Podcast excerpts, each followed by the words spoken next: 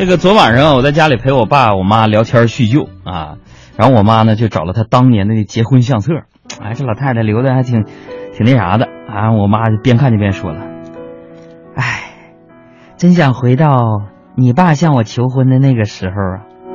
我说妈，是不是当时特别浪漫啊？然后我妈慢慢的合上相册，回忆道：“真想回到你爸向我求婚的那个时候啊！哎早知道你长成这样，我当时就应该拒绝你爸爸。”所以今天开始，我想跟大家说说我的长相啊。对于我的长相呢，我妈一直是耿耿于怀。都说儿子像妈，但是我不争气的随了我爸。有一次我带我妈去潘家园啊淘那个小古玩啥的，回来之后就开玩笑问我妈：“我说妈，咱家有啥祖传的东西？”我妈就跟我说：“给你看看。”然后她从兜里边掏出一个特别、特别、很特别的一个镜子。哎，我说妈，这是乾隆的还是康熙的？这是？说 你先看吧，看看咱们老画家祖传的这个丑到什么极致。他们，虽然呢，我妈呀经常是说打击我的这个长相啊，但是后来呢，我经历的一切都是证明她是对的。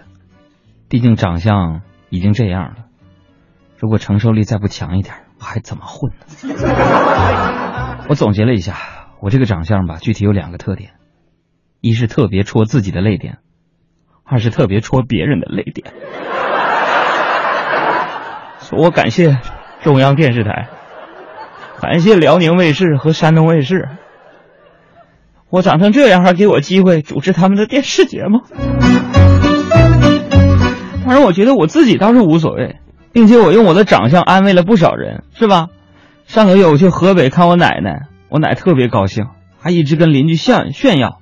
尤其说到我的工作，我奶奶一个劲儿的显摆说：“你别看我这大孙子长得丑，可是在中央台工作呢。”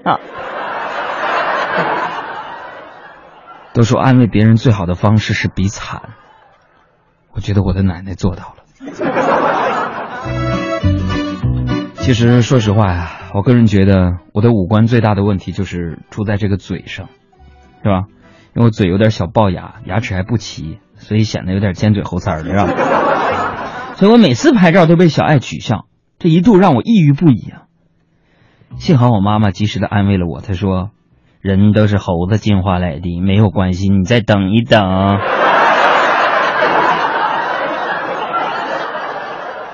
可是我都等了三十多年了，还等待到什么时候啊？